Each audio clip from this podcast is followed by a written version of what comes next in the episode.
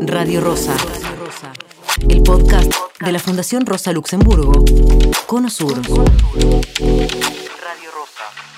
Pero esta- estos datos que, que Fer contaba de la encuesta surgen de mm, justamente un estudio que se hizo entre ASIC, CELS, el SEUR eh, e IDAES, el Instituto de Geografía de la UBA,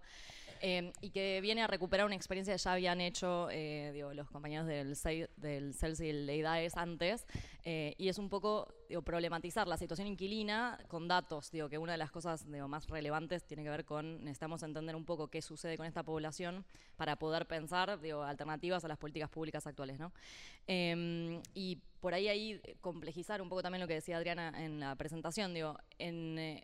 Un, un poco este, este proyecto que estamos haciendo ahora, de, a, a raíz del cual se hace esta segunda encuesta,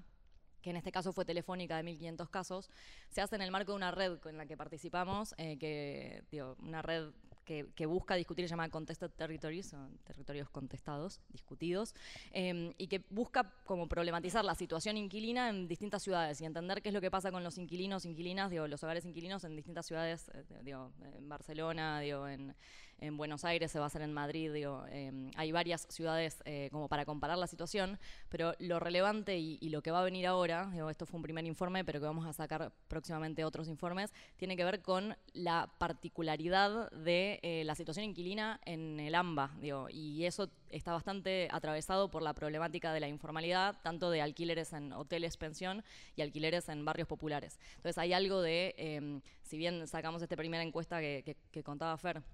eh, con estos datos, que ya, ya de por sí no son alentadores, eh, en el próximo mes eh, sale un segundo informe que tiene que ver con la situación puntual de, eh, bueno, de los hogares inquilinos en, estos, digo, como en estas otras formas de habitar y, que son muy específicas de nuestra, de, del AMBA, de, nuestra ciudad y que requieren, cualquier política pública requiere pensar también en esta población, porque no es lo mismo la ley de alquileres aplicada en la ciudad formal, digo, mal, mal llamada formal, que una, digo, una política de alquileres eh, para personas que viven en barrios populares o que, o que están forzados a al- alquilar en inquilinatos, digo, en otro, otra forma de,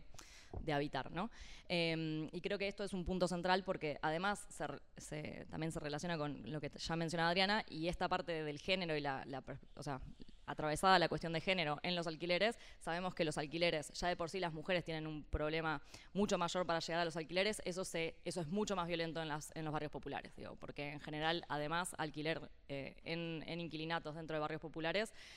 uno no puede acceder a, eh, a una pieza y además no aceptan niños y, y sabemos que todos esos problemas se, digo, lo sabemos porque quienes trabajamos hace muchos años con esto lo conocemos desde experiencias más cualitativas. Un poco esta, eh, este trabajo busca generar datos un poco más cuantitativos, pero además de un panorama un poco más general de esta situación. Entonces creo que un poco esta mesa sirve también para llamar a, pensar como políticas bien específicas de estas eh, problemáticas que no son, digo, que tienen que pensarse además a distintas poblaciones y en distintas